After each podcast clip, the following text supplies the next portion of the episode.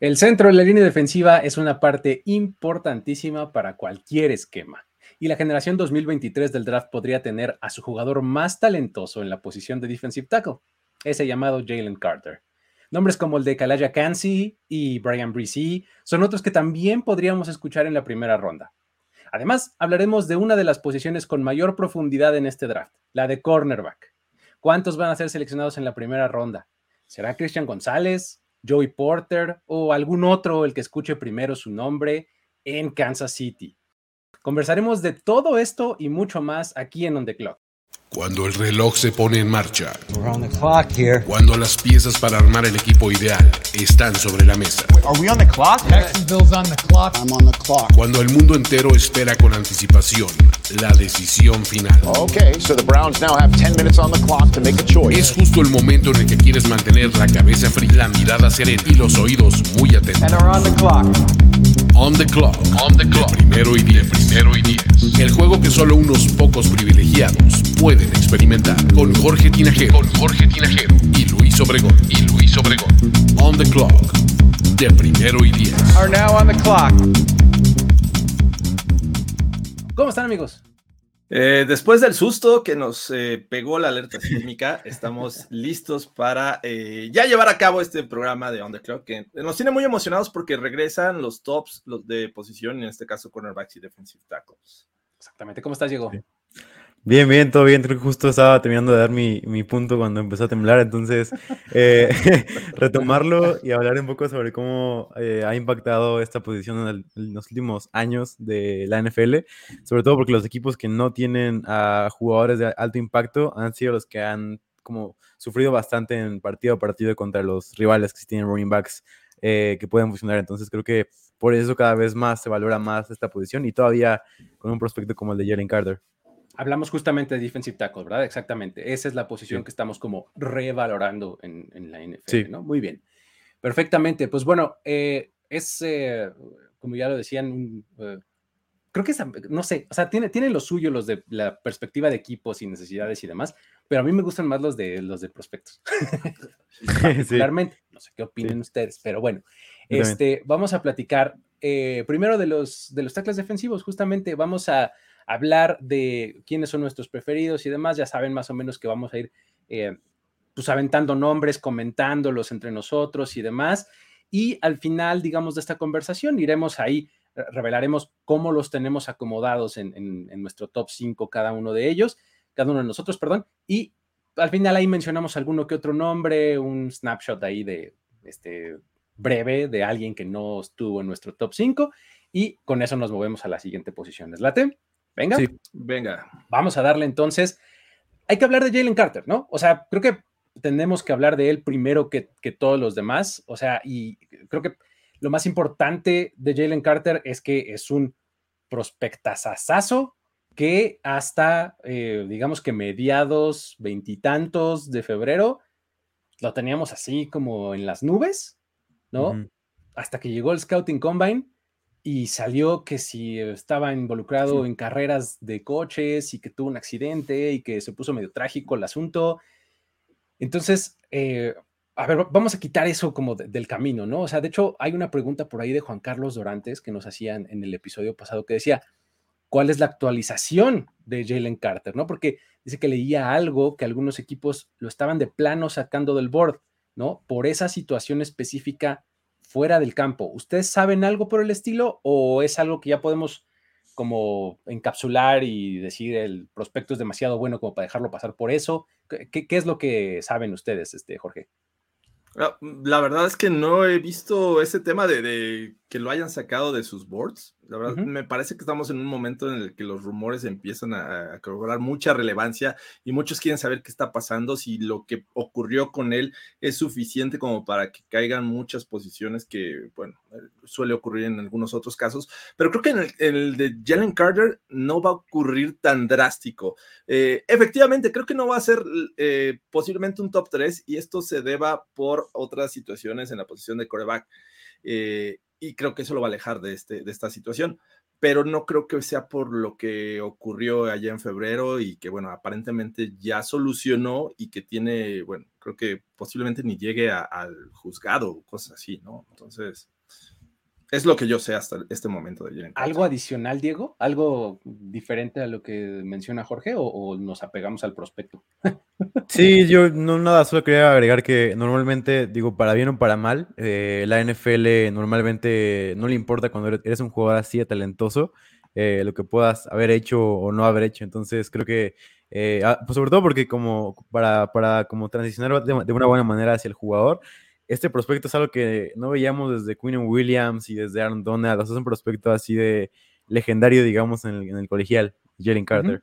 Sí, sí, sí, con, con, hay una frase esa que dice que, que, a mayor talento, mayor tolerancia, ¿no? O sea, por parte de... claro. Tal cual. O sea, ¿por qué creen que Aaron Rodgers puede hacer lo que está haciendo desde hace como tres años? Sí. ¿Por qué Aaron Rodgers? Pues básicamente, ¿no? O sea, algo así. ¿Por qué creen que Tyreek Hill sigue siendo una superestrella de la liga con todos los antecedentes de violencia doméstica que tiene?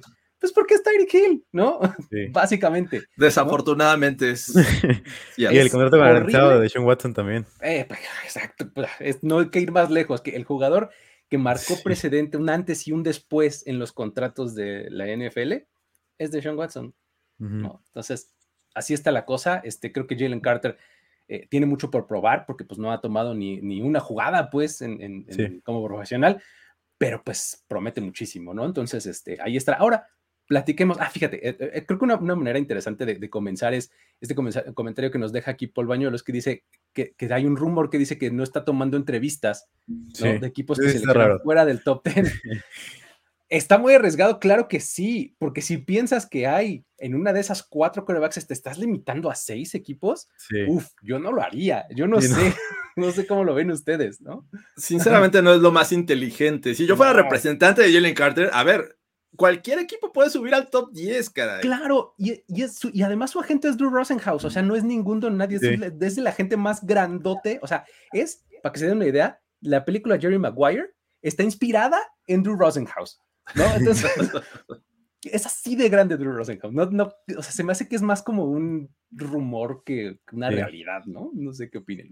Sí, no sé si lo tenemos pactado en algún momento en, en, este, en esta serie de 2023 de On The Clock, pero eh, a ver, rumores que crees y que no crees, o que compras o, vendes, algo así. Eh, si no, lo, metemos en Porque creo que vale mucho la pena. Eh, Sí, es, el draft se presta para muchos, muchos rumores. De por sí la NFL está llena de rumores de que si un jugador se va a salir, que si va a ser cambiado, que etcétera. Creo que el draft te aporta muchos más rumores, entonces deberíamos de hablar en algún momento de ello. Perfectamente.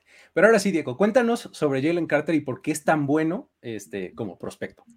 Sí, y a ver, quiero empezar con una estadística que me parece muy importante en la posición de defensive tackle, que es la de el porcentaje de detenciones en el juego terrestre. O sea, qué porcentaje de sus jugadas son eh, puras detenciones. O sea, lo que se refiere a esto es que, ah, salta la línea ofensiva y lo detiene completamente al, que corre el balón. Entonces, eh, tomando en cuenta esto, el tipo tuvo 15.8% de porcentaje de detenciones, que para ponerlo en contexto, eh, quería enseñarles un poco los números de jugadores y prospectos gigantes. Por ejemplo, Quinn Williams tenía 14.2% saliendo de, Alabama. Eh, Christian Wilkins, el de los Dolphins, tenía 11.9%. Simmons tenía 11.4%. Eh, Derrick Brown, 10.7%. Dexter Lawrence, 11.2% en su carrera. Entonces, ¿Y Carter cuánto dijiste? 15.8% tiene Jalen Carter. Ahí, así, ahí puedo, puedo un poco remarcar lo, legendario que es un poco lo que ha hecho hasta ahora en Georgia. Y ahora, una vez que tenemos tomado en cuenta eso, lo siguiente que quiero mencionar es que era el, líder de impresiones la temporada pasada, con jugadores como Trayvon Walker ahí, o sea, como Jordan Davis ahí. Entonces, aún así, él era como el que les ayudaba, y lo que se hablaba mucho de esto en el draft pasado, que había alguien que le, ayudaba tanto a Walker como a Jordan Davis a que tuvieran su producción, y ese alguien era Jordan, ese, ese alguien era Jalen Carter. Entonces, creo que así, así te puedes dar cuenta de, de cómo ha impactado en, en Georgia y no solamente para él mismo de, darse cuenta de que es un prospecto top 5 del draft, sino también a otros compañeros, como nos ha ayudado incluso a Walker a ser el pick número uno del draft pasado. Exactamente. ¿Qué, agregarías como prospecto, Jorge, para hablar de Jalen Carter? Es, un tipo que eh, se caracteriza por dar sus golpes o sus punch, como le llaman en, en este, en estos términos de fútbol, en, en el que es capaz de mover a un hombre de 300 libras eh, nada más con, un brazo. O sea, es extremadamente fuerte. Eh, se mueve como si fuera un linebacker. Para sus dimensiones me parece que es brutalmente eh, interesante, creo que llama mucho la atención esto. A pesar de ello, creo que también tiene sus, sus, contras y uno de ellos es que dicen que para la posición no es tan grueso en su frame, es decir, que se ve delgado, o sea, no es un tackle defensivo en cuanto a eh, frame, ¿cómo, ¿cómo, podemos traducir frame para que se entienda mejor? Pues, eh, ¿Cómo, está construido él? Así exacto, su, su, cuerpo no es el adecuado para un tackle defensivo, sobre todo en técnica 1, entonces no es un nose tackle como tal, pero la verdad es que su fuerza lo compensa bastante bien. Y a pesar de ello, también cuando él va de lado, se trata de quitar un hombre, ahí es como que su punto débil. Si lo atacas de lado, es, es cuando puede perder el equilibrio y ahí lo puedes anular. Pero bueno, la verdad es que son muy pocas las, las cosas negativas que tiene Jalen Carter. Y, sabes qué me, qué me, encanta de, de Jalen Carter? Cómo parece que se teletransporta de un hueco a otro. O sea, está así eh, cubriendo de un, de un lado el corredor se corta, hace el back cut, digamos, o sea, hacia el lado contrario del flujo de la jugada, y él de alguna manera se saca el bloqueo y se encuentra al corredor. ¿Cómo? O sea, dependiendo de la carrera es, bueno, brutal, es buenísimo, buenísimo, de verdad. O sea, es de las cosas que más, más me gustan. Además es versátil, o sea, lo puedes alinear en muchos lugares, o, o sea, tal vez tuvo más eficiencia en unos lugares que en otros en la línea defensiva, pero eso no quiere decir que lo tienes que limitar a una, ¿no? La verdad es que son, este, eh, es bastante flexible.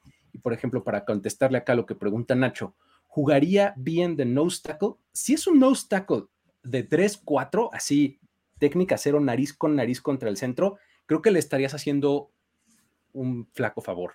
No es su mejor posición, pero puede, ¿no? Según Pro Football Focus, eh, la mejor calificación la ocupa en el, web, en el gap B, es decir, entre guardia y tackle. Cuando está en, en gap A, eh, no es su mejor eh, situación. O sea, baja, por decir, en B gap está en 92.3 su calificación y en, en A gap está en 66.7. O sea, baja considerablemente, no es un saltito. Puede, sí, no es su mejor situación, yo creo, ¿no, Diego? ¿Cómo lo ves? Sí, yo creo que sí, justamente eso y también un poco viendo hacia su rol en la NFL, creo que al principio sería un poco de, este, de esos jugadores como que rotas en la defensiva, como lo fue en su momento Jordan Davis con los Eagles de temporada pasada. Entonces, creo que vería mucho un rol en el que llegara, eh, por ejemplo, yo en mi último mock draft que hice, lo tengo eh, llegando a los Cardinals y, por ejemplo, ahí creo que eh, es un poco un fit no tan ideal para él, porque ahí sí tendré que jugar todos los downs por las necesidades que tiene este equipo pero, por ejemplo, si baja un poco más o si cae los Seahawks, creo que podrías estarlo rotando con los, con los que trajeran en Free Agency. Eh, entonces creo que, eh, aparte que en colegial, digo, este número también hay que considerar que también fue eh, en menos snaps que los que jugaron Quinn Williams y Jeffrey Simmons. Entonces, podríamos a lo mejor ver un poco menos de producción con más snaps, que es normalmente la regla de dedo o de, pulgar para, para medir a, jugadores en efectividad. Muy bien. Perfecto, pues ahí está el caso de Jalen Carter, un pick temprano de primera ronda, o sea, si hay que ponerle como una categoría, pues podría ser top 5, nada más que pues probablemente no se vaya a dar así o sí, no sé, pero el chiste es que está, es de los mejores prospectos, ¿no? De, toda la generación. Eh, muy difícilmente saldrá del top 10, yo creo, ¿no? Sí, Entonces, es, muy complicado. Eh, ¿Con quién te quieres seguir, Jorge? ¿Con qué, qué nombre aventamos ahora? Eh, me gustaría aventar a Kalaya Kansi de, de Pittsburgh, que pues, obviamente sorprendió con su velocidad en, en, el combine. Eh, es un tipo que desafortunadamente no tiene las dimensiones en cuestión de estatura. Es un tipo bajito, pero bueno, muchos ya lo empiezan a comparar con Aaron Donald. Es explosivo. Eh, eh, eh, me encanta, sabes que el uso de sus técnicas no necesariamente se casa con una técnica. Si es necesario, en una misma jugada le verás dos o tres técnicas para quitarse jugadores. y además que no siempre se enfrasca en una batalla hombre a hombre, fuerza a fuerza, que de por sí me gusta su fortaleza, pero siento que es capaz de arrancar ganarles el primer paso al dinero ofensivo y con esto los pone en desventaja, ya no son capaces de, dominarlos y él regularmente gana. Es disruptivo, me encanta lo que hace eh, como, como pass rusher, porque al final de cuentas me parece que desde esta técnica 3 él puede llegar al coreback por el centro y pues la verdad es que... Eh, lo único que para mi gusto juega en su contra es el tamaño de, de, de, Es, es un verdadero pass rusher, ¿no? Desde, desde el interior de la línea, ¿no? O sea, yo, yo sí lo, como que lo califico, tienes tu pass rusher del interior de la línea, ¿no? Este, la productividad que tuvo en los últimos dos años en Pittsburgh es impresionante, 8 sacks y 9 sacks en los últimos dos, y además 30 presiones en 2022, o sea, la verdad es que es muy, muy bueno, sobre todo, como dices, en el primer paso.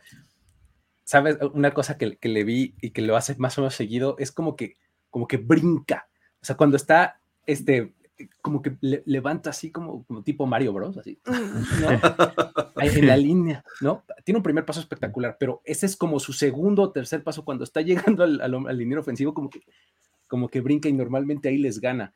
Eh, el asunto es que es, es, es, tan chaparrito, ¿no? Para esas dimensiones, que le complica mucho el encontrar espacio para que los lineros ofensivos le pongan las manos encima, ¿no? Muchas veces se las acaban poniendo la parte arriba del hombro o algo, porque es el leverage que tiene, o sea, como el nivel de hombreras con el que juega es muy bajo, ¿no? Entonces, pues eso, eso le ayuda para el pass rush.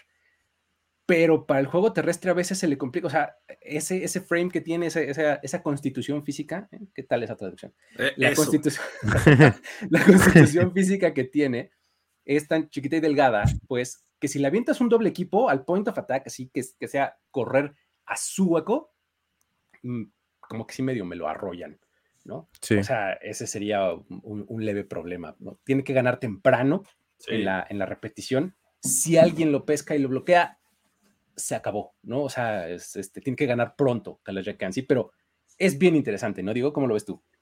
Sí, a ver, creo que es una buena pregunta esta, porque justo por ahí me quería ir.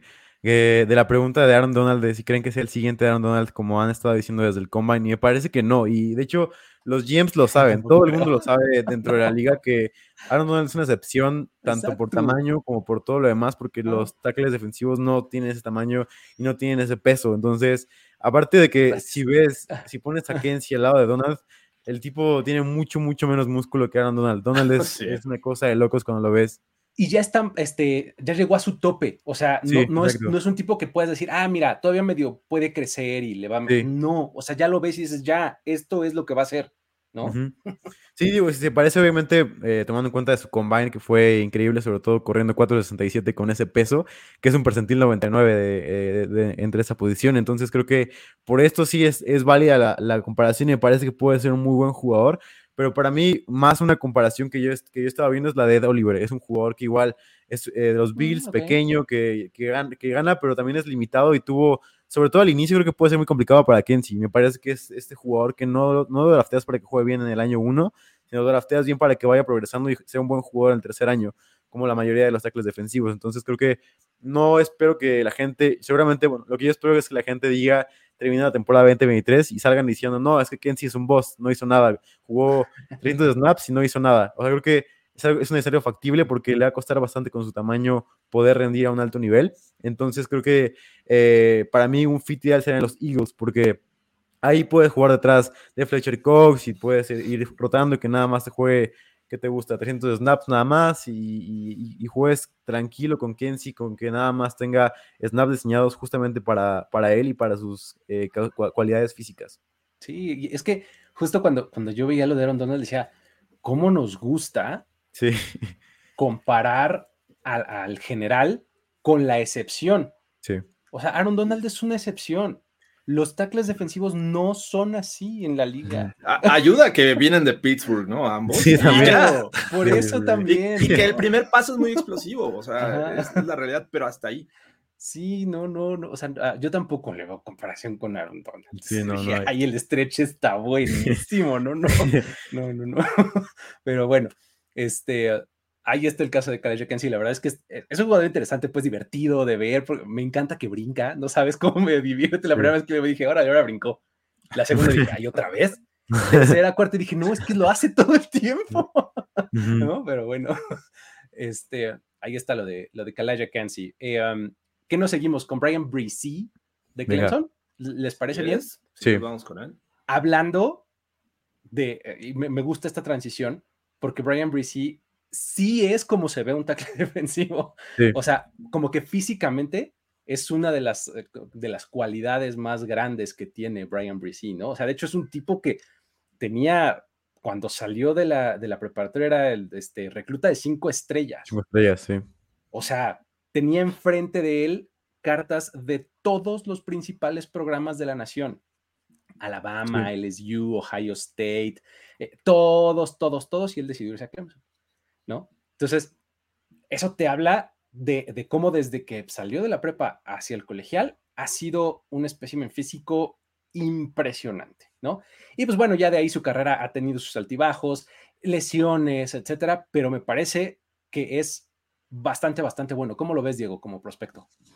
Sí, digo, obviamente la parte física de Brice es lo que más te convence cuando ves a este jugador. Y algo que estaba analizando un poco es, eh, normalmente en los pad rushers altos, o por lo menos de más de 6'4", eh, quieres que estén un poco debajo de los 300 libras. Y es el caso de Brice, por ejemplo, mide 6'5", y está debajo de, la, de este este estándar de 300 libras o por debajo de él, que es donde está Cam Hayward, donde están eh, Quinn Williams, está por debajo, o sea, creo como estos jugadores altos, pero que pueden ganar como por esa explosividad justamente que le, que le define a BC.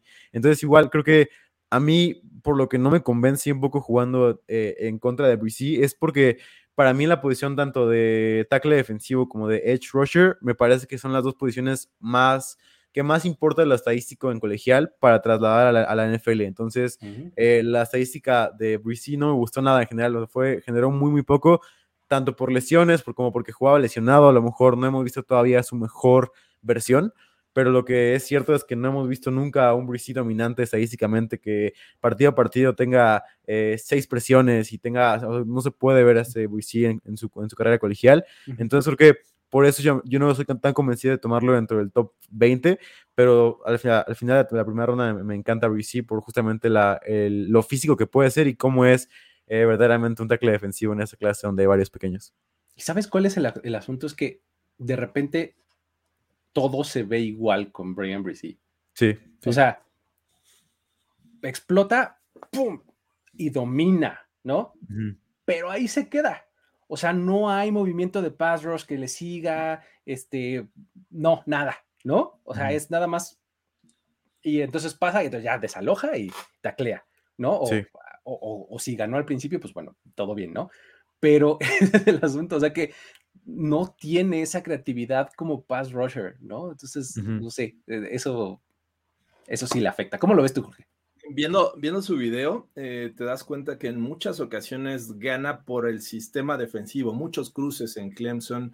Eh, e, es cierto, es muy fuerte y en ocasiones le va bien contra los dobles bloqueos. Y una de sus cualidades es la versatilidad. Lo puedes poner prácticamente en, cualquier posición dentro de la línea defensiva y te puede funcionar. Sin embargo, estaba viendo su, calificación en Pro Football Focus y tanto en, en este, grieta A y B no es su mejor eh, característica. No le van bien en, el centro de la línea defensiva, lo cual te hace decir que estoy comprando realmente un tackle defensivo o un futuro defensive end en la NFL, porque le va bien enfrente del tackle y le va bien fuera del tackle. Entonces. Es un técnica 5 ideal, a mí me parece. Exacto. Entonces digo, realmente estoy comprando un defensive tackle o en algún momento voy a tener la posibilidad de moverlo porque realmente aprovecha estar frente a los tackles, porque es un tipo físicamente imponente, alto, eh, fuerte. Entonces, ese es mi tema con, con Sí, exactamente. Así es, así es el asunto, ¿no? Que está. Y bueno, creo que vale la pena abundar un poco en el asunto de las lesiones, ¿no? Porque estaba teniendo un ascenso y estaba haciéndolo mucho mejor. Y en el 2021 tiene una lesión de rodilla y se vuelve el ACL y eso lo deja fuera. Regresa para 2022 y luego se lesiona del hombro y eso lo deja fuera como que por ratitos. Entonces, no terminas de ver nunca a este, como esta evolución o el crecimiento que hubieras querido ver de su parte, ¿no? Entonces, pues como que estás un poco proyectando, esperando que, se termine de cocinar, por así decirlo, en su primero o segundo año en la liga, ¿no? sí, bueno. y también destacar que también tuvo un buen, un buen combine, sobre todo porque se dio cuenta también que estaba por encima de los 300, bajó a 294, que es donde está ahorita, me parece, o algo así. Eh, y también tuvo 1.71 en, en, en las 10 yardas, me parece. Entonces, eh, es, un, es un muy buen jugador, además de que tiene también eh, la, como sobre todo la, como justamente físicamente está muy, muy bien. Entonces creo que tenía que verse bien en el combine, si no podía bajar aún más, que aún así, eh, viendo un poco su, su, gráfica de cómo se ha, cómo se ha visto su, su eh, como su, su, posición de draft esperada para él, eh, que empezó siempre como dentro del top 10 y ahorita está normalmente en el 24, digo, no es un gran parámetro para darse cuenta, pero en la mayoría de las veces como que sí está por ahí, y entonces ahorita ya bajó como, está por ahí del 24, final de primera ronda, y yo lo puse en mi último mock draft como eh, el pick 31 con los Chiefs, que creo que puede ser un muy buen fit para lo que necesitan los Chiefs. Sí, exacto. Diga, el final de la primera ronda es como sí. su lugar, ¿no? Por ahí es donde, donde lo proyectamos. Muy bien. Este, ¿Con quién nos seguimos, Diego? Tú ahora échanos un nombre. Pues vamos con, con Masi. Con Massey Smith, Michigan, eh, defensive tackle, me parece que es un jugador eh, que cada vez, al contrario de Reese, cada vez sube más en los, en los draft boards. Me parece que es un jugador, sobre todo, igual, físicamente es increíble, tiene eh, la mayor cantidad de, bench reps de, de todos. es una cosa de locos cómo puede ganar físicamente y, por más que se ignore a veces esta estadística de, de bench reps, de qué tanto pueden cargar en la, en la barra, eh, es una parte muy importante, sobre todo en la posición. Posiblemente es la única posición que te importa, es aquí en defensive tackle. Entonces, Massey Smith para mí subió muchísimo su stock por eso, porque tiene unos brazos increíbles que pueden cargar lo que sea. Y aparte, justamente porque puedes cargar a un, a un guardia enfrente de ti y, llevarles hacia atrás y, ganar en la, en, la, en la ofensiva. Y justamente es lo que hizo Massey Smith en colegial. Es un jugador que gana siempre físicamente, como tú lo decías cuando hablabas de él, es uno de los de la lista de, de, de Bruce de Bruce Feldman. Sí, sí, Bruce Feldman, eh, es, un jugador que me parece que físicamente va a ganar muchísimo. Para mí es justamente por, por eso. Y aparte que también lo acompaña con, con, que es bueno estadísticamente, con que sí ganó dentro del colegial, sí tuvo buenas estadísticas, sí, sí fue beneficiado, sobre todo en el juego terrestre donde más ganaba. obviamente es un poco, está un poco crudo todavía en pass rush, pero para mí este tipo de jugadores físicos son los tipos de jugadores que ganan de, desde rápido. A diferencia de Ken, sí creo que él puede ganar desde la, temporada 1. Puede ser un jugador de impacto inmediato que, si, si bien no tiene presiones y si bien no es un jugador que te va a presionar a los quarterbacks, sí va a ser de impacto para el, tu juego terrestre y sobre todo para mejorarlo de inmediato, que es algo que quieren los Chargers, los Cowboys, equipos que sufrieron a veces en la temporada pasada. Entonces creo que para mí el con los Cowboys sería el, fit perfecto tanto para lo que quiere Dan Quinn como para todo lo que tienen los Cowboys. Lo he visto varias veces en mock drafts, en, en, en, los Cowboys. Creo que los visitó también, ¿no? Ya, ya, ya, estuvo dentro de las visitas de, de los Cowboys, ¿no? Exacto, además, exactamente, ¿no? Este, los Cowboys suelen tomar eh, jugadores de sus 30 visitas. Este, 1.90, mide más de 1.90 y 153 kilos. Imaginen esa mole de persona, ¿no? No es normal que una persona de ese tamaño se mueva como mueve Massey Smith. O sea, es bastante eh, rápido en, espacios cortos, ¿no? Para, tener ese, ese tamaño. Y ya, lo, ya hablabas de su fuerza, digo, o sea, y eso es justamente lo que hacía, bien, bien lo dijiste, o sea, se alineaba como no tackle y bueno, parecía que el centro traía patines. En dos pasos ahí para atrás, el centro para atrás, para atrás, y el tipo ya estaba en el backfield, ¿no? O sea, él y el centro. Entonces, pues eso afecta a las jugadas muchísimo, eso es lo que hace mejor, ¿no? Massey Smith, este, um, lo que es también bastante claro para mi gusto es no es muy explosivo. O sea, mm. se tarda mucho en arrancar. O sea, tú lo ves así, ah, y ya, y, entonces ya una vez que agarra el vuelo, digamos, todo bien pero no es nada explosivo, ¿no? ¿Cómo lo ves, Jorge? Depende, podría decir que casi el 100% de su fuerza. O sea, e, es él contra el que tiene enfrente, que regularmente gana esas batallas. Eh, desafortunadamente, como bien, y lo leía por ahí en uno de sus eh, scouting reports, eh, es de esos que, de esos carros que se les ve el movimiento de la llanta, porque definitivamente va en cámara lenta, no, no es capaz de, aprovechar y ser explosivo. Él depende y es, un, sus características físicas están hechas para ser un no obstacle, o sea, es técnica 1 de repente técnica 3, pero creo que lo suyo va a ser técnica, técnica 1, eh, aunque le hace falta todavía mucha, mucha, eh, pulir su, técnica como defensive tackle, ¿no? Repito, depende mucho de su fuerza, de su capacidad de, empujar al rival, y, pero pues a final de cuentas creo que eso le da mucho valor para muchos equipos, o sea, tener un tipo que te va a ocupar el centro y posiblemente dos, eh, dos líneas ofensivos, el caso de un guardia adicional. Así es que eh, me gusta y además la experiencia que tiene a un nivel competitivo, ¿no? Estando en Michigan, enfrentando a buenos jugadores de la línea ofensiva, creo que eso también le da mucho valor a Masi. Y eso, y además, este, eh, la cantidad de tiempo que pasaba en el campo, ¿no? O sea, diferente de, los, de Georgia, ¿no? Que tenían muchísima rotación y por eso todos tienen poquitos snaps. Masi Smith estaba todo el tiempo dentro todo el tiempo dentro, ¿no? Y con ese físico y aguantaba, ¿no? Entonces, eso también está interesante. Sigue un poco en ascenso este jugador, o sea, creo que lo mejor de él está por venir. Eh, por ahí eh, tenemos una pregunta de Ketani Marín, ¿no? Que decía, que preguntaba si se nos hace que Massey Smith puede acabar en la primera ronda. Eh, un poco dijimos que ha estado subiendo, ¿no, Diego? ¿Cómo lo ves?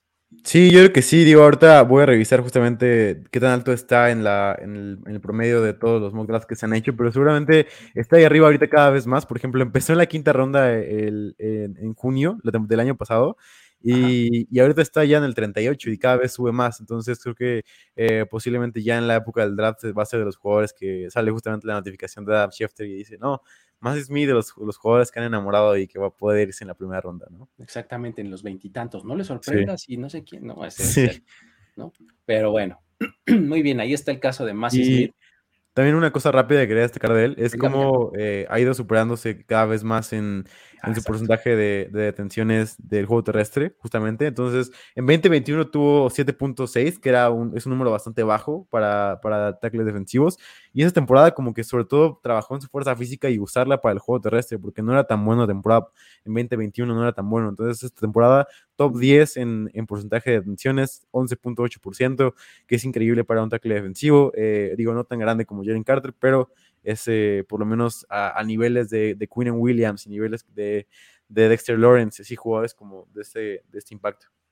Como, como, como Massey Smith y como Brian Brisee, así sí son los tackles defensivos de la NFL, ¿no? Este, no como Kalaya Kensi o como Baron Donald, ¿no? Este, ellos son las excepciones y hay que trabajar alrededor de eso, ¿no? O sea, no quiere decir que esos no existan, pero tienen que hacer otras cosas. Eh, y fíjate, acá em, en, en, los comentarios en vivo, eh, el UBJ nos hace una buena pregunta para hacer transición. Siaki Ika o Massey Smith. Jorge, Siaki Ika de Baylor, ¿cómo lo ves? ¿Qué, te parece como prospecto? A, mí me gusta mucho Siaki Ika, eh, sobre todo porque él lo considero mucho más eh, un nose tackle que, el mismo Massey, Smith. Entonces, eh, me gusta, es, él sí es explosivo, su primer paso es, ¡pum!, rápido, estar sobre el jugador, sobre el dinero ofensivo, les da poca oportunidad de usar sus manos y de tener esa batalla o ganar esa batalla de control.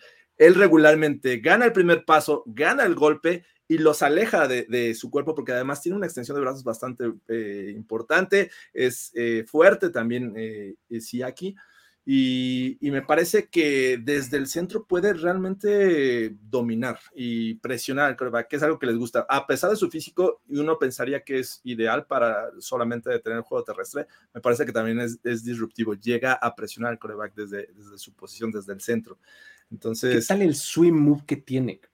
Y la técnica. Rapidísimo para deshacer. es buenísimo. Muy bien. Oye, hablábamos de especímenes físicos, ¿no? Pues este tipo mide 1,92 y pesa 162 kilos. Sí. Por ahí, más o menos. O sea, si pensábamos que Massey Smith era grande, pues este le dijo quítate, ¿no? O sea, hold my beer, tal cual, ¿no? Este está muy impresionante y lo que hace es también una, lo que tiene, mejor dicho, es una fuerza de piernas impresionante. Me parece que es su mejor característica, ¿no? O sea, igual como mencionas, se para pero la, fuerza de piernas es lo que hace que empuje para atrás, ¿no? ¿Qué, es la diferencia con, con Masi? Me parece que las piernas no, no, las tiene fuertes, Masi. Y el, acá él, es acá en los brazos. él es brazo, es upper, bueno, de cintura para arriba su fortaleza, y el lado contrario me parece que se apoya muy bien en sus pies, por eso también es explosivo. Sí, exactamente. ¿Cómo, ves tú a Siaki Ika, Diego? Sí, igual, justamente creo que destaco, creo que dos cosas. Una, su físico, y dos, que ha sido consistente normalmente en colegial, que se esperaba un poco que bajara su nivel, a lo mejor transfiriéndose de BYU a, a, Baylor. Creo que se esperaba que tuviera un cambio eh, y, no fue así. Entonces creo que eso es algo bueno para él. Y digo, yo porque, por lo que no, a lo mejor no haría eso de tomarlo por encima de Massey Smith y también tengo posiblemente a alguien más arriba que él en, mi rankings, pero no mucho más arriba, es porque no me encanta que su peso, ¿sabes? O sea, creo que eh, eso y, que cómo se puede trasladar a la NFL, porque yo quiero a un jugador que, eh, que pueda como, sí es un físico, pero no veo como un o sea, no lo veo como alguien que te pueda ganar así como que digas, wow, o sea, sí está físicamente imponente y sí lo ves, pero no es alguien que jugando te, se muestre esta, este poderío físico, ¿sabes? Entonces, no es alguien como que eh, se muestre en el combine de lo dominante que es o se muestre en las pruebas físicas lo dominante que es, sino es más como justamente su peso, cómo puede ganar con él. Entonces, creo que por eso no me encanta eso y para mí eso, por eso podría ser el riesgo podrías caer en el riesgo de tomarlo en segunda ronda temprano y que sea nada más un jugador rotacional toda su vida. O sea, que nada más esté rotando y que sea nada más un, jugador que tengas que situacional, este, ¿no? Ajá, que nada más tengas que estar como seleccionándolo de dónde puede entrar y, si puede jugar aquí. Entonces creo que eso es lo que me espanta un poco de Siakika, pero en general físicamente lo que tiene todo para ganar y es mucho mejor de lo que, lo que podría indicar a lo mejor eh, su, como su primer este, vistazo. Y es que, ¿sabes cuál es el asunto? Puedes pensar en Vita Vea, ¿no? O sea, que es un tipo así masivo y demás, pero no necesariamente tiene el mismo, este, las mismas características o las mismas eh, fortalezas, ¿no? En, su juego.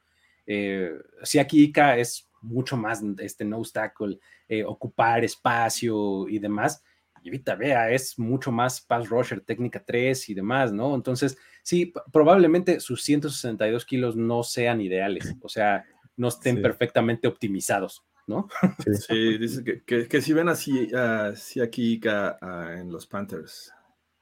Mm, no sé si, por ejemplo, con eh, um, el, uh, este tackle defensivo de Auburn, eh, Brown, Sí, Derrick Brown.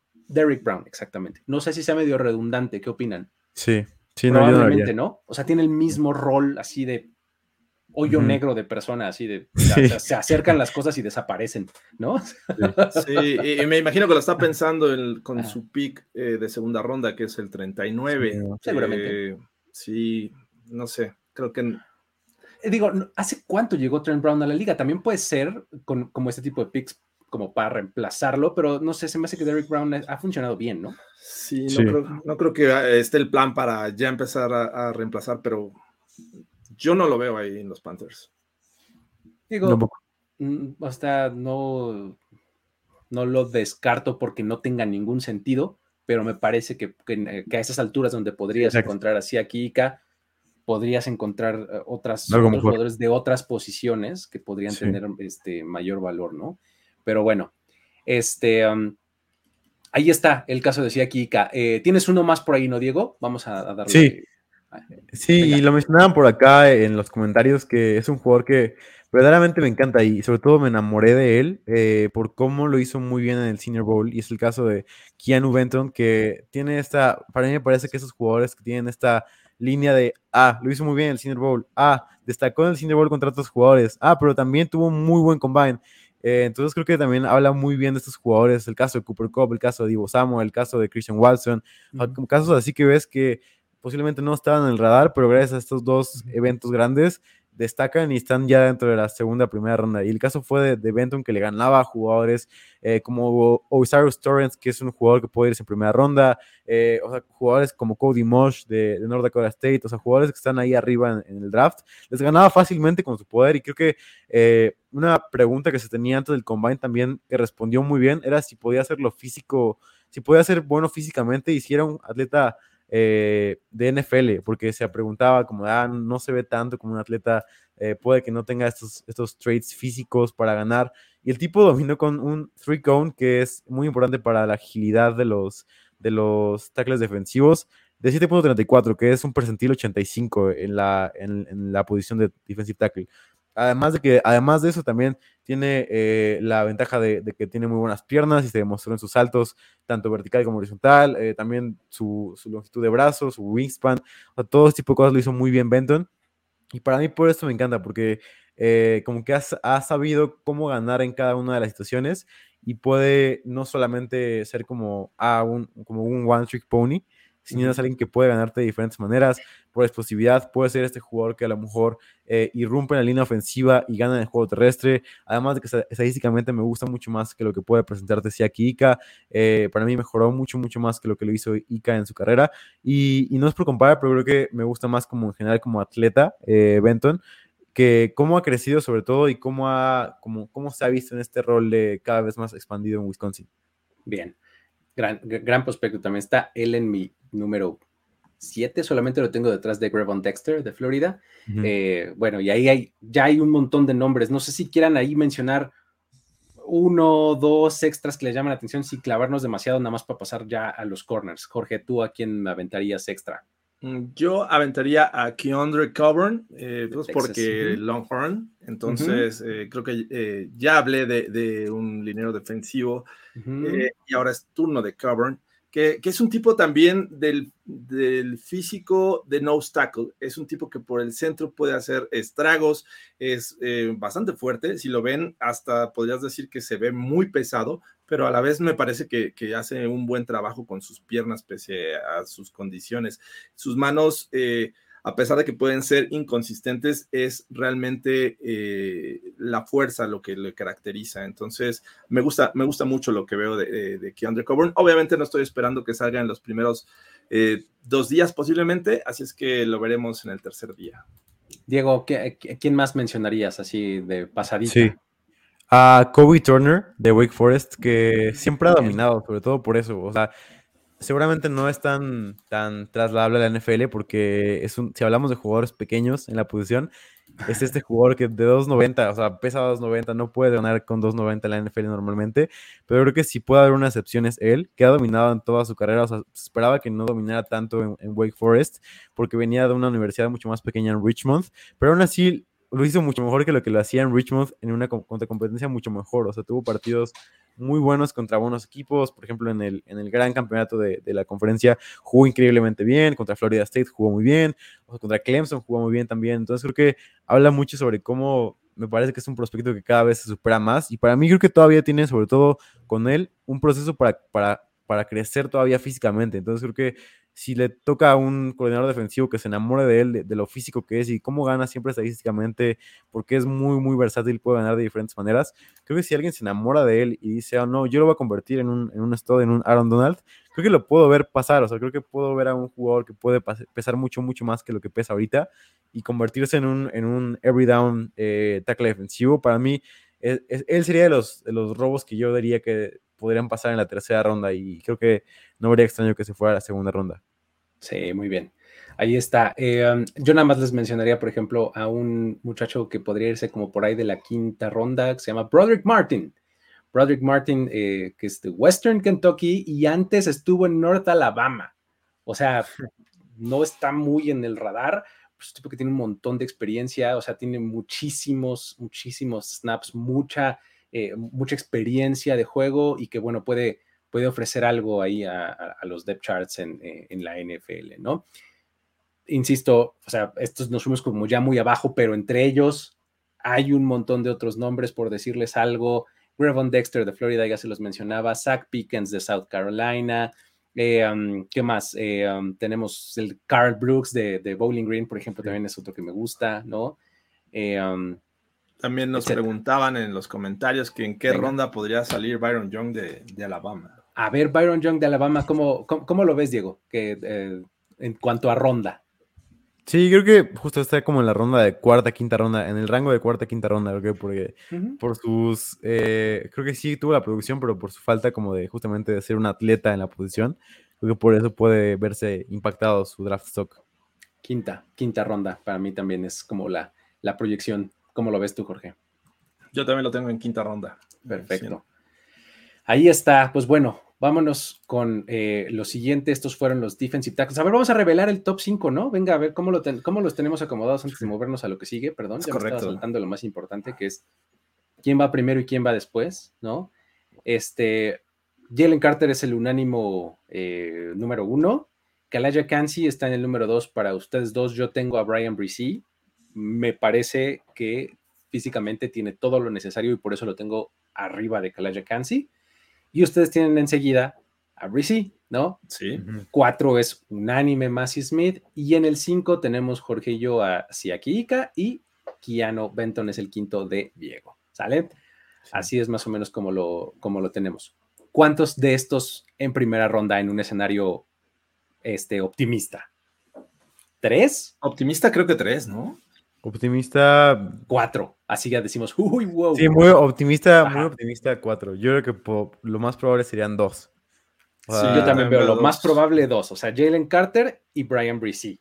O, o Jalen Carter, este, perdón, este. Eh, no, nos quieres convencer, Luis. No, no, no, Kalaya Kansi. Yo también veo, o sea, más probable que sea seleccionado Kalaya Kansi, perdón, como en la primera ronda, que el mismo este.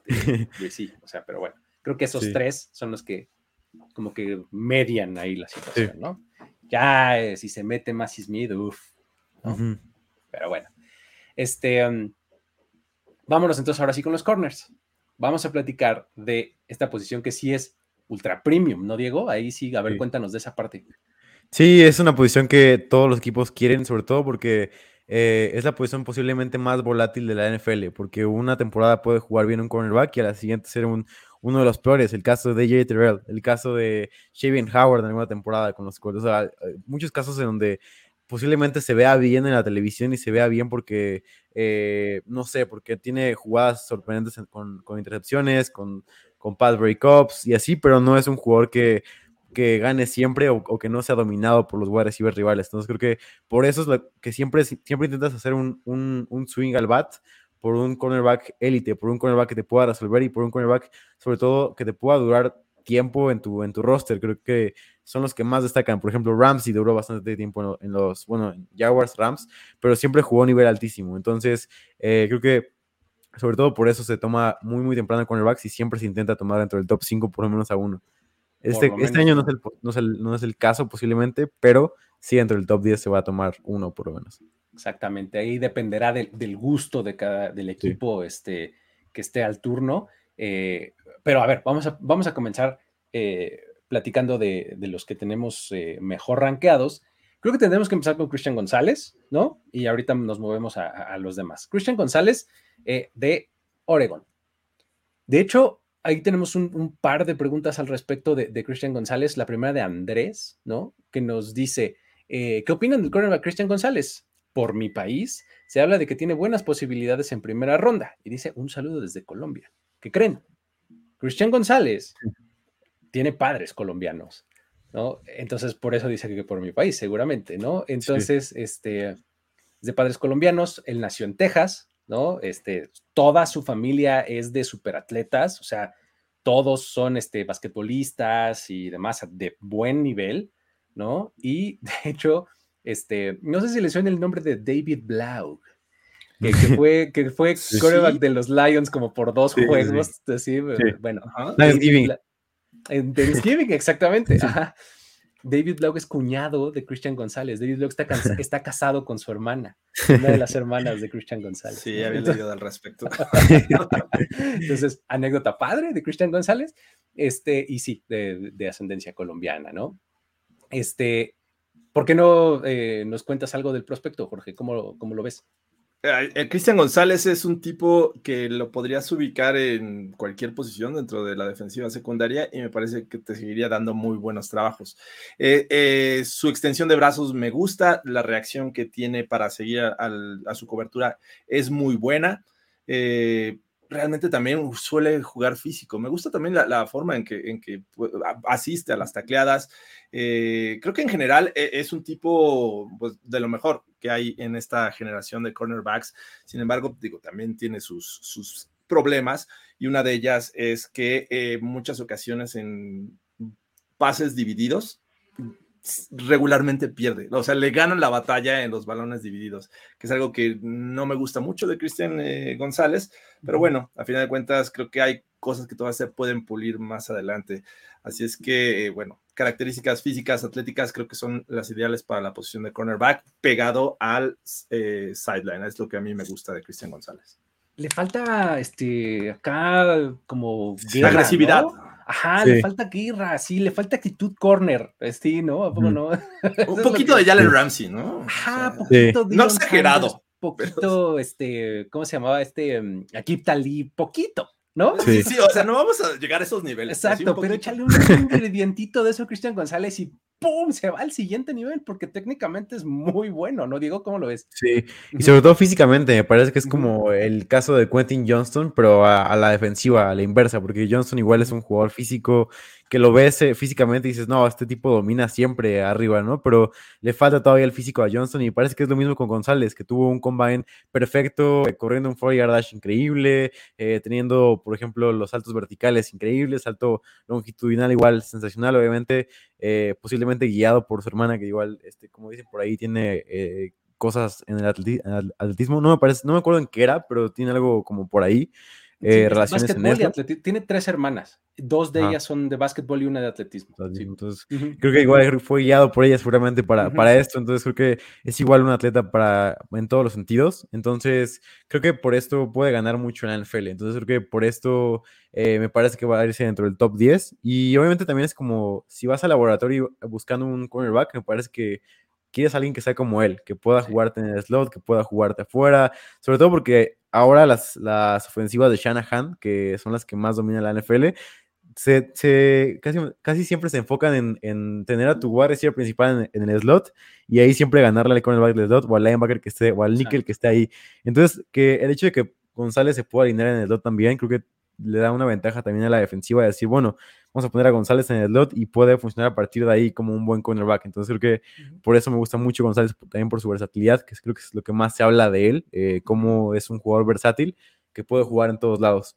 Sí, exacto. O sea, digo, tienes varios casos alrededor de la NFL en donde el que alinea en el slot es buenísimo, ¿no? O sea, Filadelfia, Dallas, este, varios equipos tienen un receptor, entre comillas, tres, pero que en realidad es un trabuco, ¿no? Sí.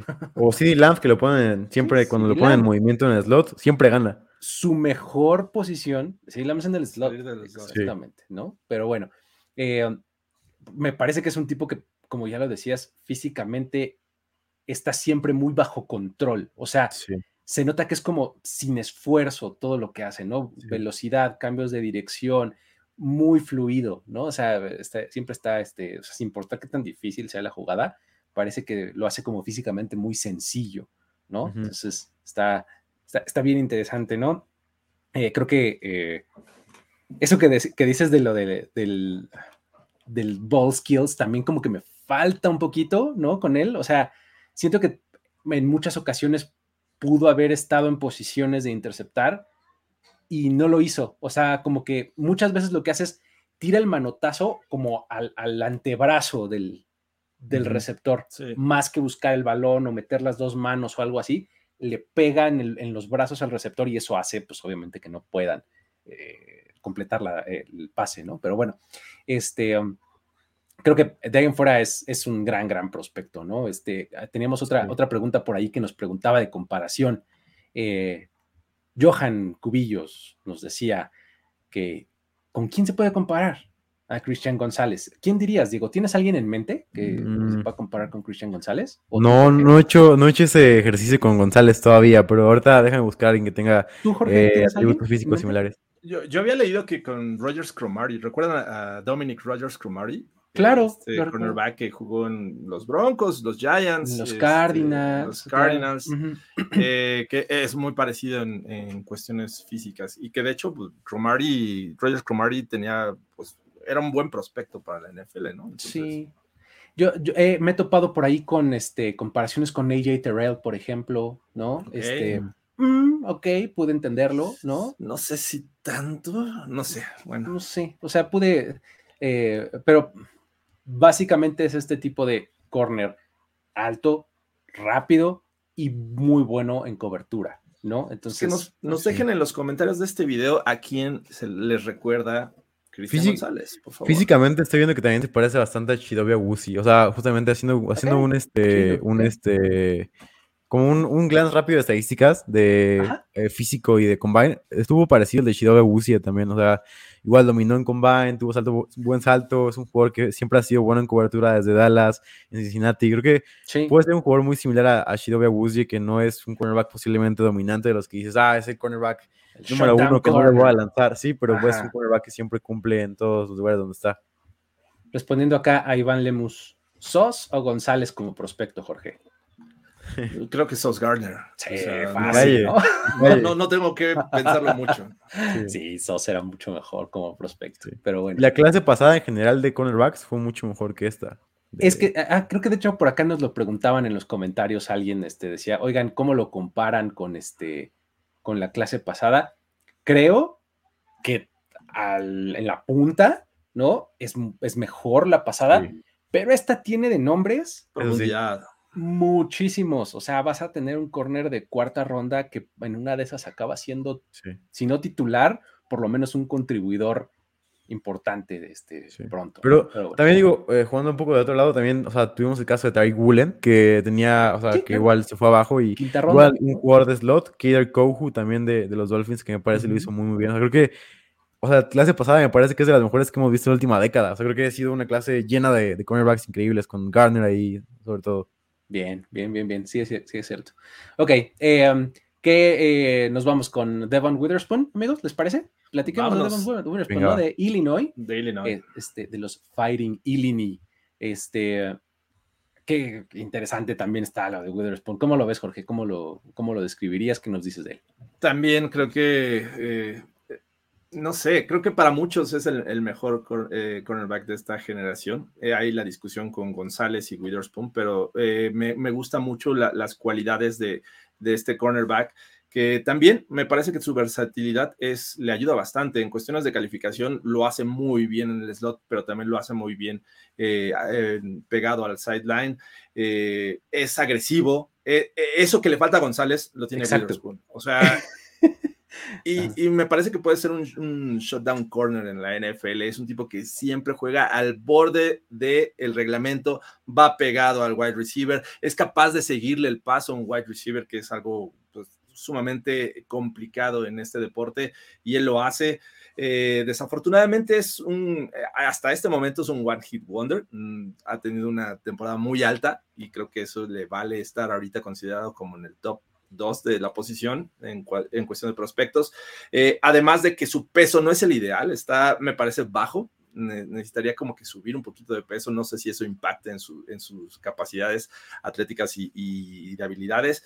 Pero bueno, eh, justo esto que platicaba de, que le gusta estar al borde del reglamento, lo ha llevado a, generar muchos castigos. Entonces es una máquina de castigos que tiene que trabajar esta, esta situación. Pero bueno, a final de cuentas creo que eh, me gusta mucho lo que aporta Witherspoon porque puede jugar man coverage, puede jugar zona y puede eh, contribuir también para tener juego terrestre. Me gusta mucho. Esta, esta defensiva de Illinois, súper buena la temporada pasada, estaba encabezada por él y por su safety. De hecho, tenía una secundaria bastante, bastante buena en, Illinois. Y justamente Witherspoon fue como el caso que dio un brinco tremendo, ¿no? O sea, venía de ser un corner, está bien, pero que decías, este se va a ir en cuarta no sé, en un buen día tercera ronda. Con su producción y su desempeño de 2022, pega un super brinco y como ya lo decías, Jorge, muchos dicen, a ver, bueno, pero esto, esto no será una cosa de un año, porque no, no tenemos la muestra suficiente como para este, verlo de manera constante, ¿no? O sea, pues, esa es como la, la, pregunta más grande, ¿no? Pero, pues la verdad es que sí, cuando ves que permitió menos del 35% de sus pases completos en 2022, dices, ah, caray, no, pues estuvo bastante interesante, ¿no? Y sí, efectivamente es una molestia para cada receptor que cubre. O sea, es el tipo que se va a convertir en el dolor de muelas porque es súper touchy, gravy, eh, empujón y no sé qué, o sea, toda la ruta, toda la ruta, ¿no? Entonces, pues sí, efectivamente, en una de esas, pues acaban marcándole castigo, ¿no? Pero, este, la verdad es que es muy bueno también para leer es bastante inteligente, pues, ¿no? Lectura previa a la jugada. Le eh, anticipa muy bien por dónde viene y sabe colocarse en el lugar correcto, ¿no? Entonces, eso, eso está interesante. ¿Cómo lo ves, Diego? Sí, sobre todo creo que esta pregunta sobre si puede repetirlo es porque justamente hablábamos sobre cómo es una posición muy volátil. Entonces creo que eh, este tipo de años lo puede tener cualquiera. Por ejemplo, o sea, un cornerback que no te imaginabas. Por ejemplo, Duke Shelley tuvo una de las mejores temporadas de cornerbacks y en su vida volverás a tener esa temporada. En la esa temporada pasada tuvo como eh, igual 30% de pases completos y con, una cosa así que dices, wow, o sea, pero igual fueron pocos snaps aún así y en la posición de cornerback se puede dar mucho esto, que una temporada seas bueno y a la siguiente seas de los peores de la liga. Entonces creo que por eso me preocupa, me preocupa un poco lo de Witherspoon. Digo, estadísticamente, como tú dijiste y como ustedes dijeron, fue una temporada increíble con eh, todo lo que quieras ver está bien. O sea, 29% de pases, pases, pases incompletos forzados, que es una estadística que habla un poco más sobre qué tanto forzó a los, a los rivales en situaciones 50-50. Entonces creo que por eso, eh, igual, destaca igual justo su, probabilidad de ser un cornerback que pueda eh, jugar uno contra uno siempre,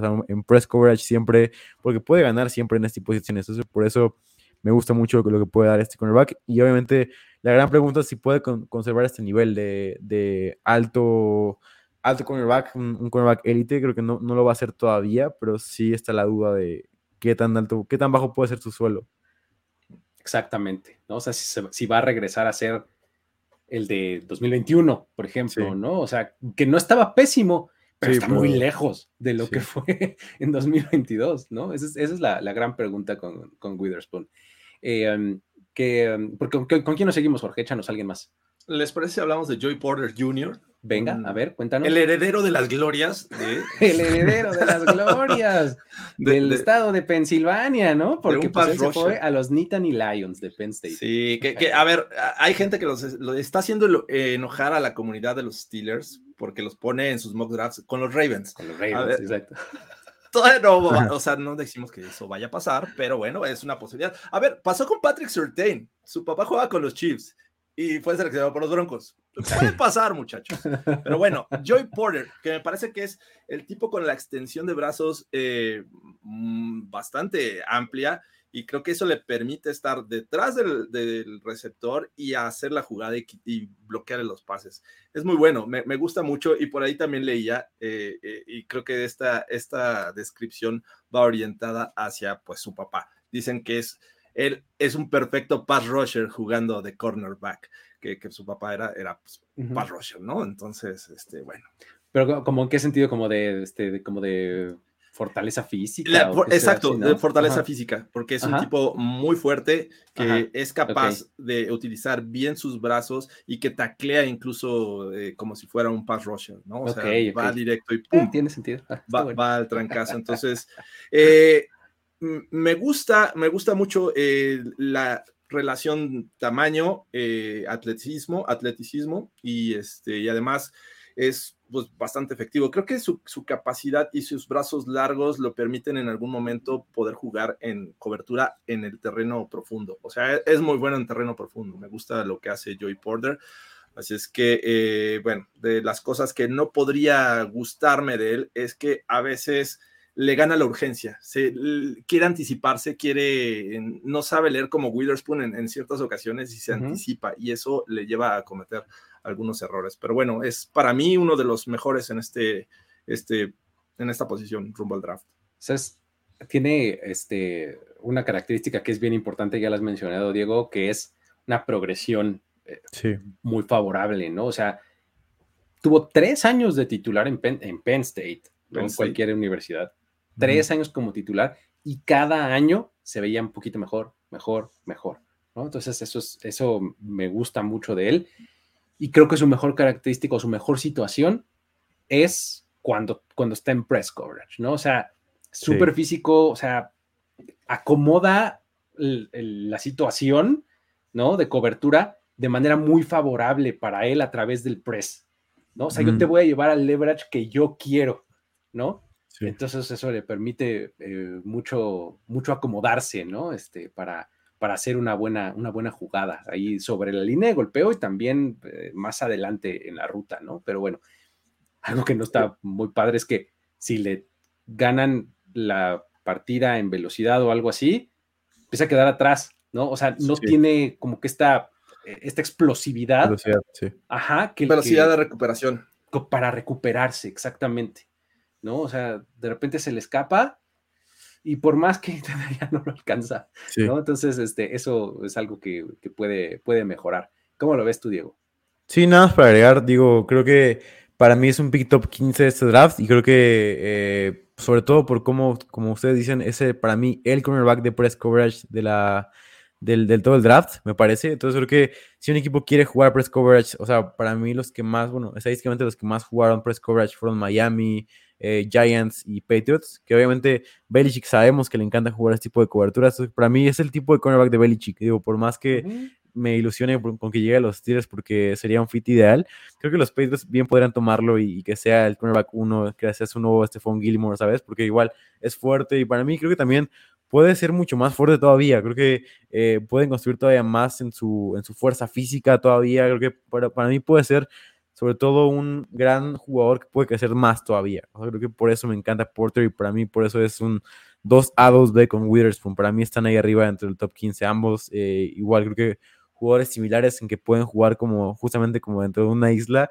y con uno contra uno y para mí van a ganar siempre casi.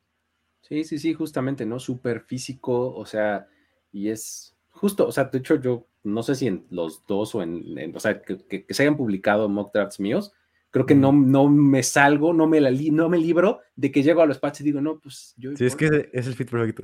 Joy Porter, exactamente, es el tipo de jugador en el 14, ¿no? Sí. ¿Sabes qué, me gusta también de él? El, Precisamente por sus brazos largos, la capacidad que tiene para desviar pases eh, cuando van al hombro de atrás, ¿no? Al, ah, sí, claro, al hombro interno, digamos. Al hombro interno, voltea y pone su, brazo, su mano y desvía los pases. Entonces, claro. eso me gusta mucho. Sí, sí, sí. Muy bien. Pues aquí está el caso de Joey Porter. Llegamos, llevamos tres. Este, eh, ¿qué vamos? Por Emmanuel Forbes de Mississippi State, de los Bulldogs. Este, híjole, a ver, Emmanuel Forbes es todo un caso, porque es, eh, eh, o sea, está padre, es súper interesante, es un ball hawk, ¿no? O sea, tipo va a encontrar el balón, ¿no? Pero en una de esas no, y le está viendo, le está leyendo el nombre al este, sí. al este, a, su receptor que estaba cubriendo, ¿no? Este, pero está interesante, ¿cómo, cómo lo ves, Diego? ¿Qué, qué dirías de, de Manuel Forbes? Sí, para mí me encanta, justamente porque tiene todo lo que quieres ver estadísticamente eh, con él, y no una sola temporada, sino toda su carrera ha sido buena estadísticamente, que es muy, muy difícil que lo haga un cornerback, por lo que mencionábamos, de lo complicado que es que un cornerback sea bueno tres temporadas consecutivas. Entonces creo que para mí por eso me encanta Force, por eso yo estaría dispuesto, si fuera un GM de la NFL, estaría dispuesto 100% a, a, hacer una apuesta por él en primera ronda, porque me parece que tiene mucho por crecer, y, y sobre todo creo que este... este esta habilidad de ser un ball hawk creo que le puede ayudar muchísimo para ser un buen cornerback y para poder rendir, sobre todo estadísticamente, al equipo. Digo, por más que Trevon Dix eh, se mencionaba que no era un buen cornerback y que no es un buen cornerback, se supone porque solamente interceptaba. El tipo fue de los que más valor generó en la temporada 2021 cuando se le criticó, justamente por esas intercepciones. Por más que sí le ganaban uno contra uno siempre y que permitía más de mil yardas, el tipo generó un EPA casi negativo siempre. Entonces creo que eh, por eso me parece que Force puede ser un, una, un un camino parecido al de Trevon Dix y para mí puede ser tan importante para una defensiva como lo, como lo es Trevon Dix para los Cowboys. Me parece que puede jugar en todo tipo de coberturas. Creo que para mí, yo estaría muy dispuesto a tomarlo y, creo que ahorita si veo a Trevon Dix, sí tomaría una primera ronda por cómo, cómo impacta esta defensiva. Es que no sé si te acuerdas, en el año de Trevon Dix, justamente era esta narrativa, así de Trevon, este, Trevon Dix, ay, ex receptor y gran ball, no muy buena cobertura y no sé cuánto los Cowboys lo iban a tomar en el 17. Sí. Nomás que CD Lamb estaba ahí, ¿no? Entonces, ni modo que dejaran pasar a CD Lamb y se lo encontraron en el 50 y lo tomaron en la segunda ronda, ¿no? No sé si vaya a ser un caso similar, pero Manuel Forbes, o sea, después justamente de ver caso Trevon Diggs, decir, oye, veintitantos, venga, Emmanuel Forbes, ¿no, Jorge? ¿Cómo lo ves? Sí, eh, me parece que, digo, ya habló Diego de, sus virtudes, además de que eh, y aparte de, su capacidad de ir por el balón y hacerlo muy bien, eh, las intercepciones que logró este, fueron a través de coberturas hombre a hombre. Entonces, eso te habla de, su capacidad, ¿no? De, ir siguiendo al jugador, que también eh, ves el video y dices, algunas fueron de rebote, pero tiene esa capacidad de, siempre ver eh, dónde está el balón. Entonces, bueno, hay que darle su, mérito. Sin embargo, eh, enfocándome en las partes negativas de, de Manuel Forbes, me parece que es un tipo también muy delgado, que para contribuir al juego terrestre no puedes contar con él. O sea, cero. cero. tienes un hombre menos para el juego terrestre. Entonces, por eso es, no es tan relevante este, teniéndolo en una cobertura por zona. Me parece que eso limita un poco su capacidad para decir, decidir si tomarlo muy alto, porque vas a tener un jugador que ponlo a, cubrir este, hombre a hombre, pero ya cuando tengas que cubrir zona, me parece que ahí va a ser un poco complejo contar con Forbes. Es que eso, eso de su peso no es un tema menor, o sea, estaba listado en 81 kilos, en todos lados, así lo ves con 81 kilos, pero ves lo que pesó en el combine, ahí pesó 75.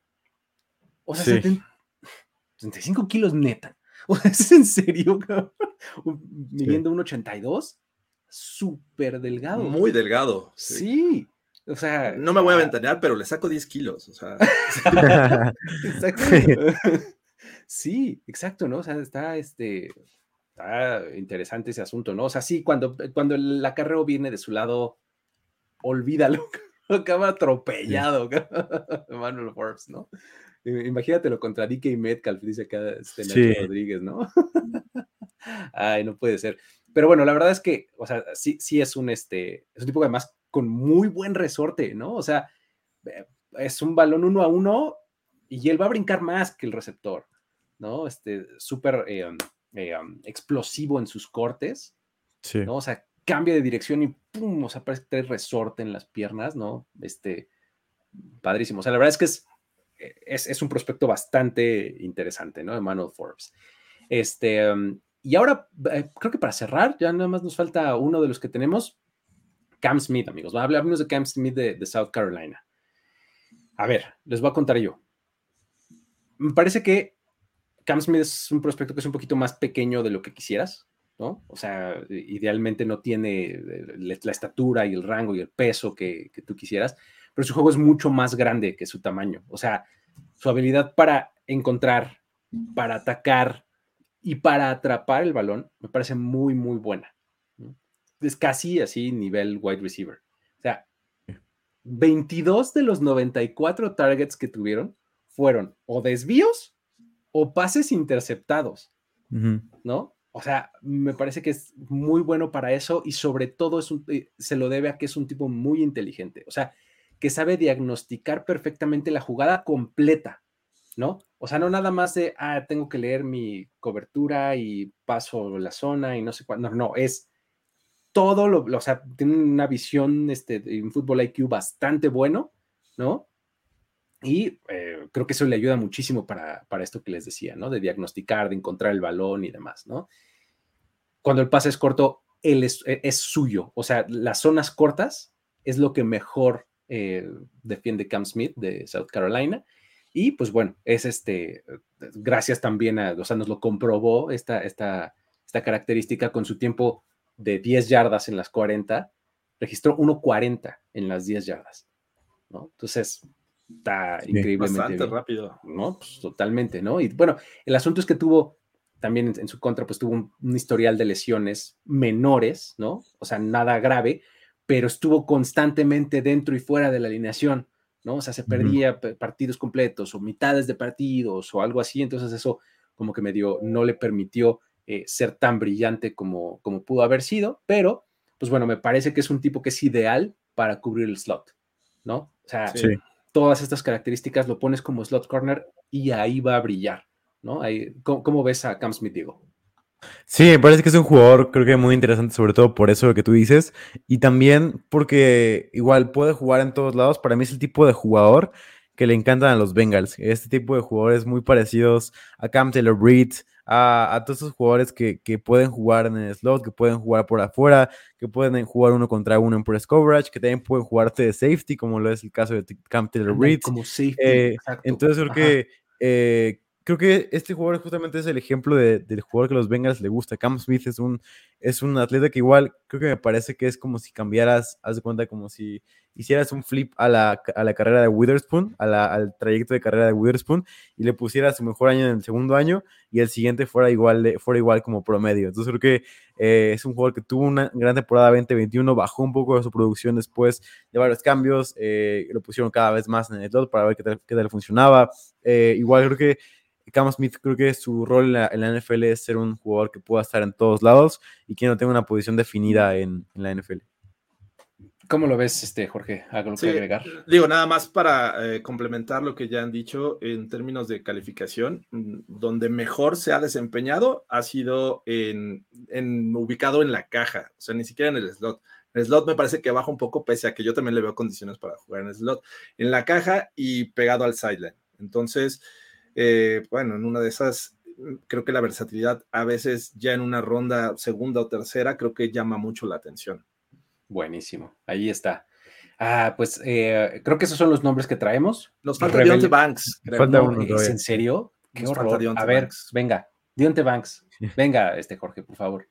Bueno, eh, porque Luis nos quería, nos quería dejar sin Deontay Banks. Una disculpa. Es uno de los que traemos, no vamos a spoilear, pero sí traemos en el top 5.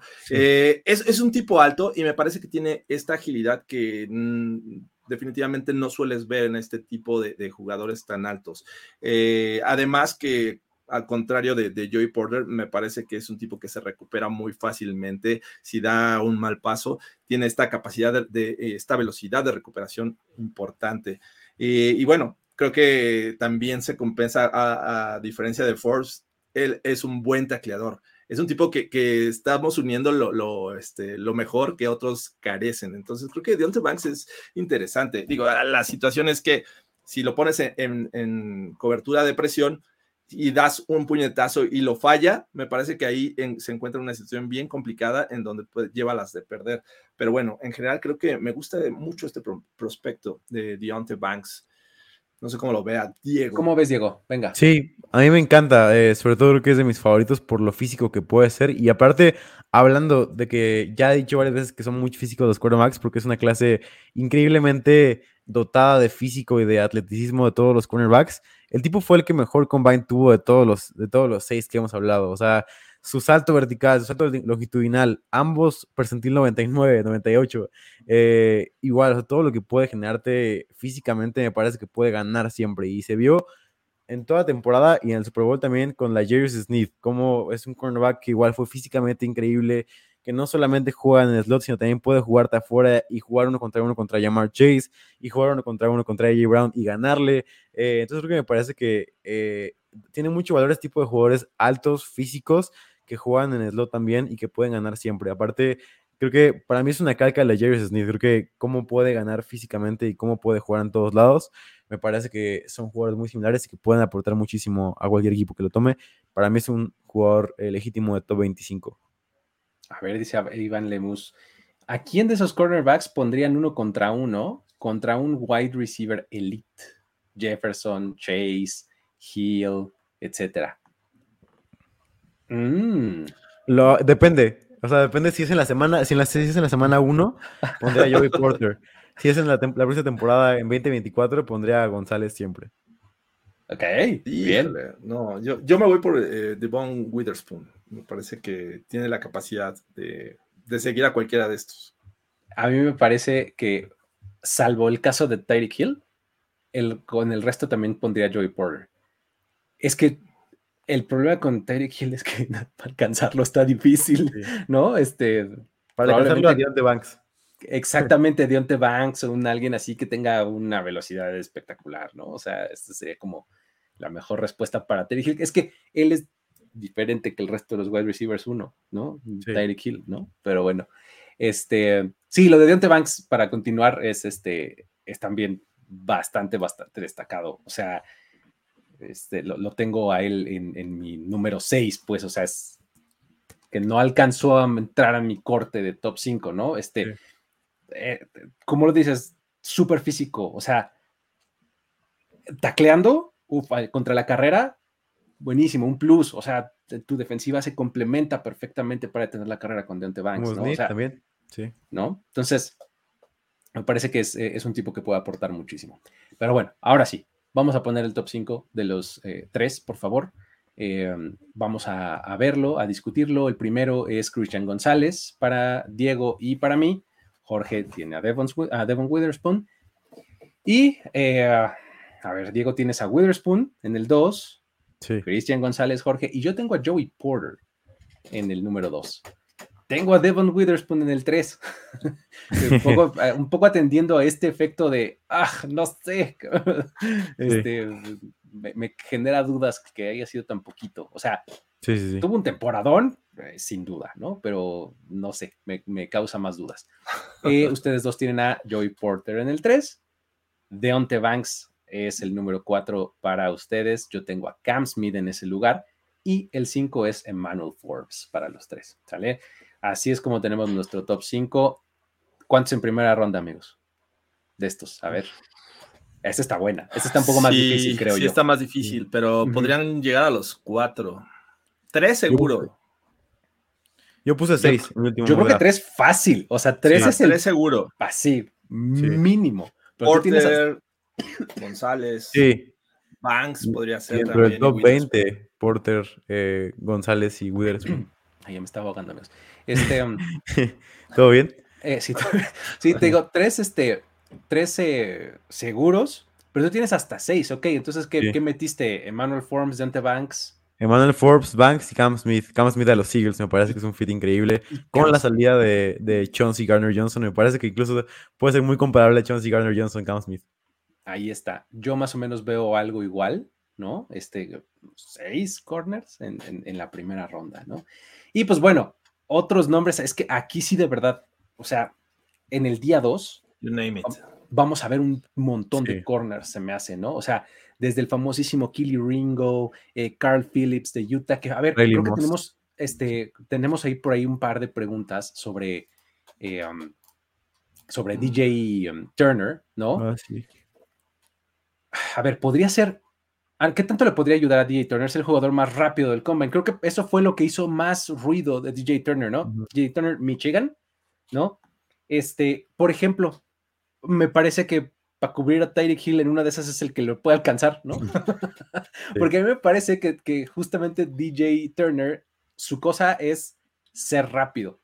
No necesariamente tiene la mejor técnica ni es tan bueno en cobertura, pero sí es muy rápido, ¿no? Y creo que qué tanto le puede ayudar creo que sí le va a ayudar.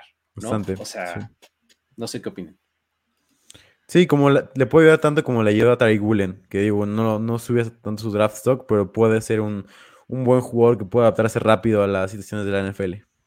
exactamente, ¿no? Y, o sea, por ahí también nos preguntaban si estaba infravalorado, ¿no? Este Javier Castillo nos decía, ¿podría ser un corner infravalorado rumbo al draft? No estoy seguro, a mí se me hace que está correctamente valorado, ¿no? Sobre todo porque a veces el combine te puede llevar a malas conclusiones con cornerback, sobre todo, porque como lo dije, eh, tanto para GMs como para ejecutivos, como para gente de analytics dentro de la posición más complicada para medir es la de cornerback, porque no hay estadísticas como verdaderamente fiables que pueda decir, ah, esta es 100%, esto va a trasladarse a la NFL, porque combine, muchos han sido buenos en combine no. Por ejemplo, un cornerback de Baylor, no me acuerdo de su nombre, temporada pasada tuvo 4.24 4, 4-23 en, en el combine y fue, no jugó un snap en la temporada pasada. No me acuerdo de su nombre, pero creo que recuerdo el caso. Pero bueno, el chiste es que tenemos bastantes nombres en, en, este, en esta posición. Julius Brents de Kansas State, Tyreek Simpson de Miami, eh, Garrett Williams de Syracuse. Eh, Riley eh, Moore, me gusta mucho. Kylie Blue Kelly de Stanford, Corey Trice de Purdue, Darius Rush de South Carolina, Juan Martin de Illinois. Mikael Blackmon de USC, me encanta. El de USC también, por ejemplo, tenemos este. Hace rato nos preguntaban por Kili Ringo, o sea, se ha ido como en resbaladilla, ¿no? Totalmente. Eh, al final de la temporada colegial pasada, Kili Ringo decíamos, cuidado, primera ronda, top 15. Hoy día, si lo ves en la primera, ya dices, uy, stretch, ¿no? ¿no? Sí, sí, sí. Hay, mucha, mucha duda sobre lo que puede este, ofrecer Killy Ringo, ¿no? Este, está el primo, primo de la Damian Tomlinson, amigos. Travis Hodge Tomlinson, de TCU, además, igual, de los Horn Frogs, ¿no? Ya, ya cuando usas el apellido de tu tío, es porque quieres llamar la atención. porque le puso ah, guioncito. O sea, él se apellida Hodge y entonces dijo Hodge Tomlinson, ¿no? Hey, también juego en TCU, o sea, y, estaba viendo el tema de la estatura de él, eh, creo que estaba listado en 5'8 y creo que midió menos, o sea. Sí, está súper chiquito, o sea, eh, eh, tiene sus cosas flashy y demás, pero está llamativa el, caso por eso, ¿no? y para este chiquitos, este Clark Phillips de, de Utah es una hormiga 5'9 para cornerback. Exacto, sí, sí. Eli Riggs de Alabama también ha hecho un poquillo de ruido por ahí. Cameron Mitchell de Northwestern. Yo, traía a Jalen Jones de Texas AM. Texas AM también está por ahí. Sí, digo, hay montones de nombres en esta, pero pues bueno, ya seguramente en una de esas saldrán en, nuestra sección de prospectos ahí bajo el radar. Este, pero por acá Paul Bañuelos nos pregunta: ¿algún prospecto de tercer día o finales de tercera ronda para los 49ers? Porque fíjate lo que nos decía, es que lo que quiere es un complemento para Charvarius Ward, ¿no? Entonces, este, ha leído por ahí que Julius Brands podría ser bueno, pero pues ha subido mucho su stock y ya no está, ya está dudándole que le llegue ahí a finales de la tercera ronda, ¿no? Entonces, Diego, ¿tú a quién verías en este esquema? Sí, yo a quien veo, para mí es algo que se parece mucho también a lo que hace la defensiva de los Niners en general, tanto con Ryans como con Sala. Esa es eh, cornerbacks que puedan ganar físicamente y que han tenido buena producción en colegial. Eh, el caso de Lenoir con Oregon, el caso de el cornerback de Michigan que, que tuvo una, un buen playoffs contra los Rams, que se me fue su nombre ahorita, pero este tipo de casos que siempre tienen buenas, vienen de universidades grandes, universidades que pueden competir siempre contra buenas universidades. Y para mí, Riley Moss es la respuesta. Tercera ronda va a estar 100% disponible. Enfrentó a Michigan, enfrentó a Ohio State, a Jackson Smith de Jigba, enfrentó a, Minnesota, enfrentó a Wisconsin, enfrentó a buenas universidades. Y el tipo siempre rindió a un alto nivel, desde siempre tres temporadas consecutivas jugando a un nivel por lo menos por encima del top 40 de los, de los cornerbacks. Entonces creo que para mí, si hay un cornerback que se parece mucho a lo que, a lo que buscan los Niners, es Riley Moss. Muy bien. Ahí está.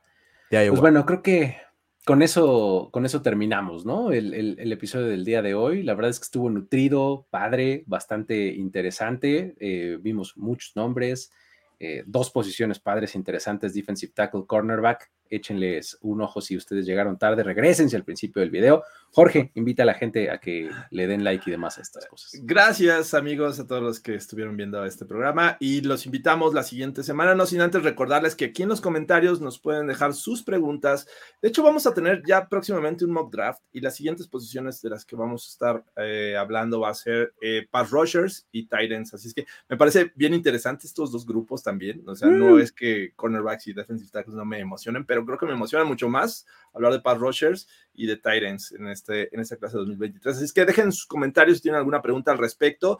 Y bueno, estén muy al pendiente porque el mock draft creo que se pone bastante interesante y ahí estaremos leyendo también sus, sus opciones para, para este eh, mock draft que vamos a hacer. Listo. Con eso nos despedimos. Muchísimas gracias. Diego Lozano, Jorge Tinajero y Luis Obregón se despiden. Este fue On The Clock.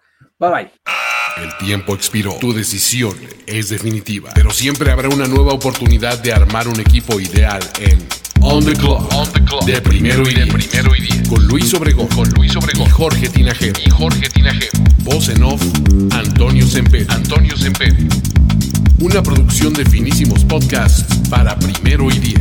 On the Clock. Hello, it is Ryan, and we could all use an extra bright spot in our day, couldn't we? Just to make up for things like sitting in traffic, doing the dishes, counting your steps, you know, all the mundane stuff. That is why I'm such a big fan of Chumba Casino. Chumba Casino has all your favorite social casino style games that you can play for free anytime, anywhere with daily bonuses. That should brighten your day a little.